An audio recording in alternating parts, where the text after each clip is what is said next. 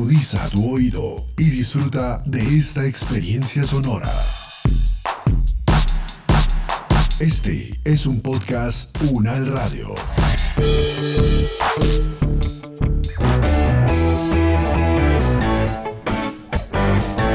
Salud Unal, contigo. Escuchar, aprender y compartir información de calidad sobre bienestar.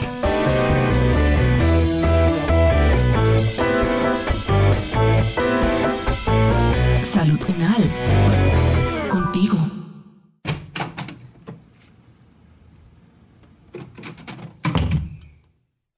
Ya no aguanto más esta situación. Definitivamente el COVID arruinó mi vida. Ya no soporto estar en mi casa, no me aguanto a mi familia. Antes por lo menos salía a la universidad y me veía con mis amigos. Esto es un infierno. No tengo ganas de hacer absolutamente nada. Voy a hacer una videollamada con Ángela para ver si me distraigo un momento.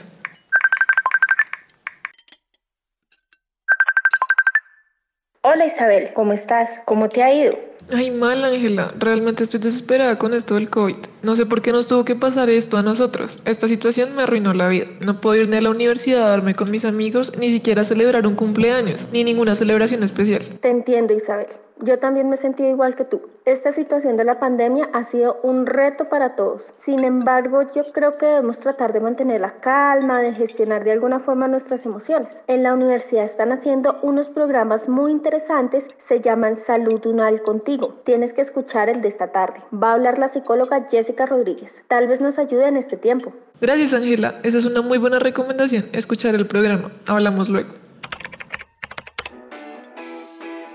Bienvenidos a Salud Unal Contigo. Hoy nos acompaña la psicóloga Jessica Rodríguez, magíster en psicología clínica. ¿Cómo podemos enfrentar las fiestas o fechas especiales teniendo en cuenta que durante la pandemia no es posible la presencialidad? Bueno, es muy importante que todos podamos ser honestos con lo que sentimos. Si bien estas son fechas especiales, normalmente lo son, no para todos es de la misma forma, y menos ahora que estamos en pandemia. Entonces, sé muy auténtico con lo que estás sintiendo. Si en estos momentos no sientes que sea una fecha especial y que no te sientes con ánimos de celebrar, es tu sentimiento y acéptalo. Trata de ser amable con eso y de no obligarte a estar feliz cuando no es así como te sientes. Simplemente tratemos de ser respetuosos con lo que sentimos nosotros, entendiendo que el otro puede estar sintiendo algo diferente a lo que nosotros sentimos ahora. ¿Cómo se puede mantener el contacto con personas que apreciamos teniendo en cuenta que durante la pandemia no es adecuado reunirnos? Esta es una oportunidad para mantenernos en contacto con las personas de otras formas. Es posible que cuando teníamos la posibilidad de estar en la presencialidad no estuviéramos tan pendientes de lo que el otro está sintiendo y viviendo. Pero ahora como no tenemos ese aspecto físico, sí podemos concentrarnos más, un poco más en lo emocional. Entonces tratar de estar eh, mucho más vinculado con el otro a partir de sus emociones, a partir de lo que están viviendo los dos con esta experiencia de la pandemia, puede ser una muy buena oportunidad para sentirnos cerca del otro aunque no estemos físicamente cercanos. ¿Por qué es importante verse como sobreviviente y no como víctima en este momento de la pandemia? En realidad creo que más que no verse como víctima o verse como sobreviviente, lo importante en este momento es poder darse cuenta de lo que esta situación está generando en nosotros, de qué forma nos hace sentir y qué debemos hacer frente a estas sensaciones. Si tú te sientes como una víctima en estos momentos, si te sientes devastado por lo que está sucediendo, es importante prestarle atención a esas sensaciones. ¿Qué te comunica ese dolor y qué hace que necesites ahora? Si el dolor te hace querer buscar mayor cercanía, intenta buscar mayor cercanía siendo responsable obviamente con los cuidados, pero haciendo uso de las tecnologías que tenemos ahora, contactándonos emocionalmente con los demás, tratando de estar mucho más cercanos a los seres queridos o esas personas importantes de quienes eh, sentimos apoyo y el poder cuidar de ti mismo. Eso es importante en este momento, sin importar cómo te sientas ahora. ¿Qué señales de alerta se deben tener en cuenta para solicitar ayuda profesional? Señales de alerta para buscar ayuda profesional. Cuando tú sientes que ya no puedes manejar esos sentimientos, esos pensamientos solo.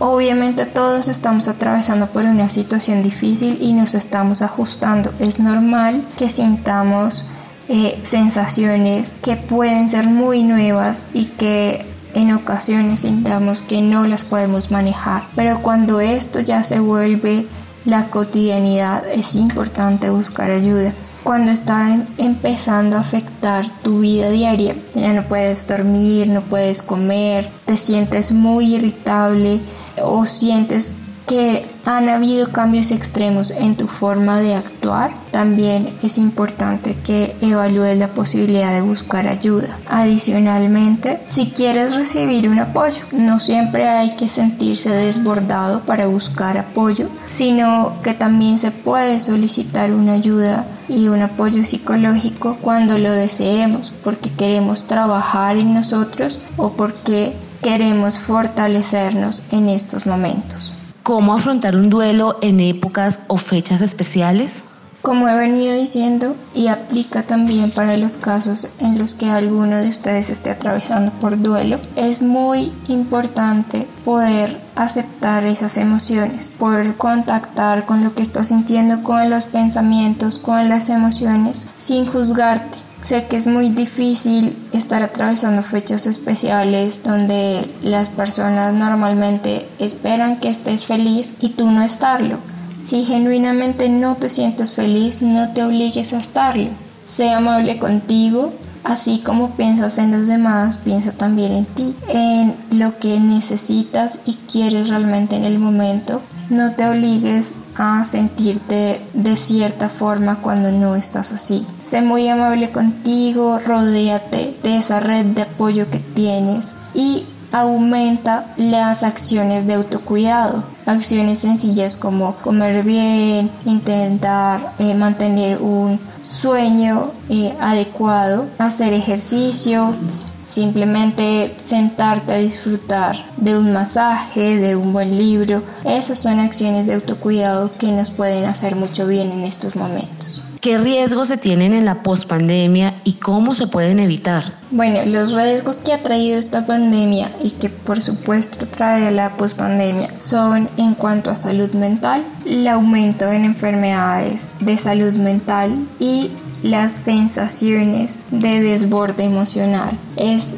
normal frente a situaciones de cambio que se sienta ese choque de eh, emocionalidad, pero si se vuelve prolongado y además supera nuestros recursos de afrontamiento, puede causar una dificultad emocional y en ese momento será importante estar muy pendientes de nosotros, de percibir qué cambios se pudieron haber generado en nosotros, de qué forma nos ha afectado esta situación, qué recursos tenemos para afrontarlo y si sentimos que no podemos solo buscar ayuda. Por ejemplo, algo que va a ser difícil para muchas personas ahora es salir de esa posibilidad de trabajo en casa nuevamente a afrontar la presencialidad. Se ha generado, digamos, mucha sensación de inseguridad en la calle, ya sea inseguridad frente a robos o, o, temor por contagiarse. Y esto a su vez trae síntomas de ansiedad, de depresión. Si tú sientes luego de que esto suceda, de que se dé la reapertura, o si ya lo estás viviendo, Pide ayuda, busca ayuda profesional y no permitas que esto avance porque nuestra salud mental y emocional también es muy importante. ¿Cuáles serían algunos tips o recomendaciones para poder brindar primeros auxilios psicológicos? En cuanto a los primeros auxilios psicológicos, es importante que sepamos que hay cosas que como personas del común podemos hacer, pero hay otras que será importante que las haga un profesional. Pero todas las personas tenemos la capacidad de escuchar y contactarnos con los demás. Entonces, si hay alguien que está pasando por una situación en la que está desbordado, es decir, que notas que está viviendo una situación que no puede afrontar, que se siente muy mal, en ese momento tú te puedes acercar a él, escuchar atentamente, ofrecerle estar a su lado. Si él no quiere hablar,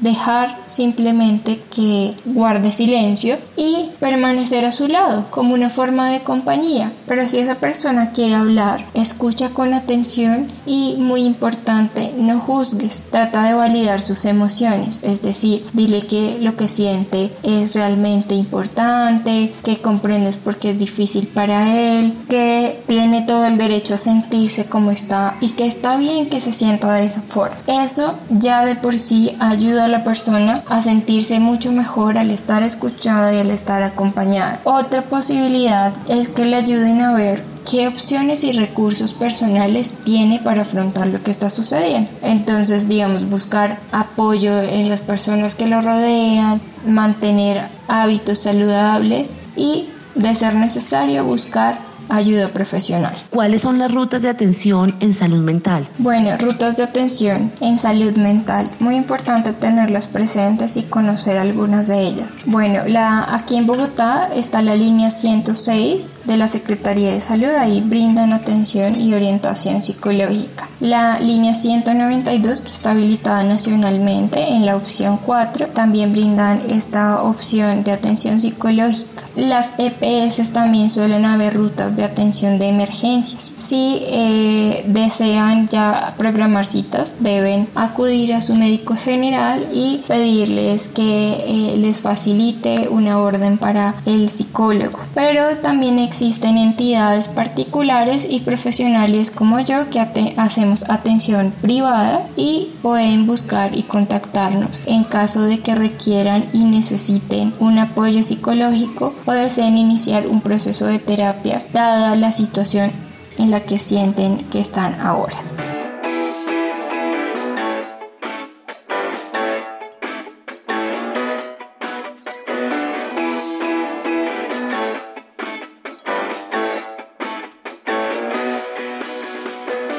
Qué interesante todo este tema. Realmente creo que me ha servido escuchar este programa. A pesar de que la situación de la pandemia es difícil, lo importante es mantener las medidas de bioseguridad y buscar nuevas formas para estar en contacto con las personas que queremos.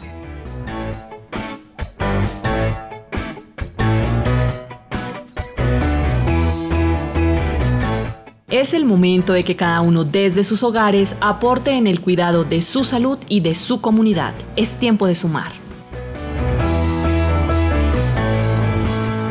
Este podcast contó con la dirección de María Luisa Cárdenas, profesora de la Facultad de Medicina de la Universidad Nacional de Colombia. Coordinación general María Fernanda Lara Díaz. Investigación periodística Judy Constanza Beltrán. Producción general Diana Samira Romero. Experta invitada Jessica Rodríguez, psicóloga, candidata a magíster en psicología clínica, con la actuación de Paola Pita, Lina Mendigaña y Esmeralda Garay. Producción sonora Edgar Huasca.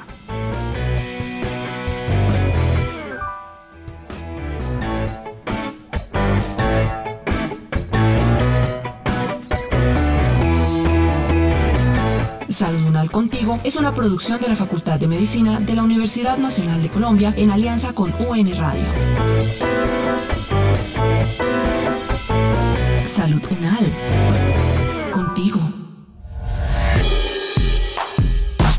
Las opiniones aquí expresadas son de entera responsabilidad de sus autores y solo comprometen a los realizadores de este podcast. No representan necesariamente el pensamiento de la UN Radio ni la posición oficial de la universidad.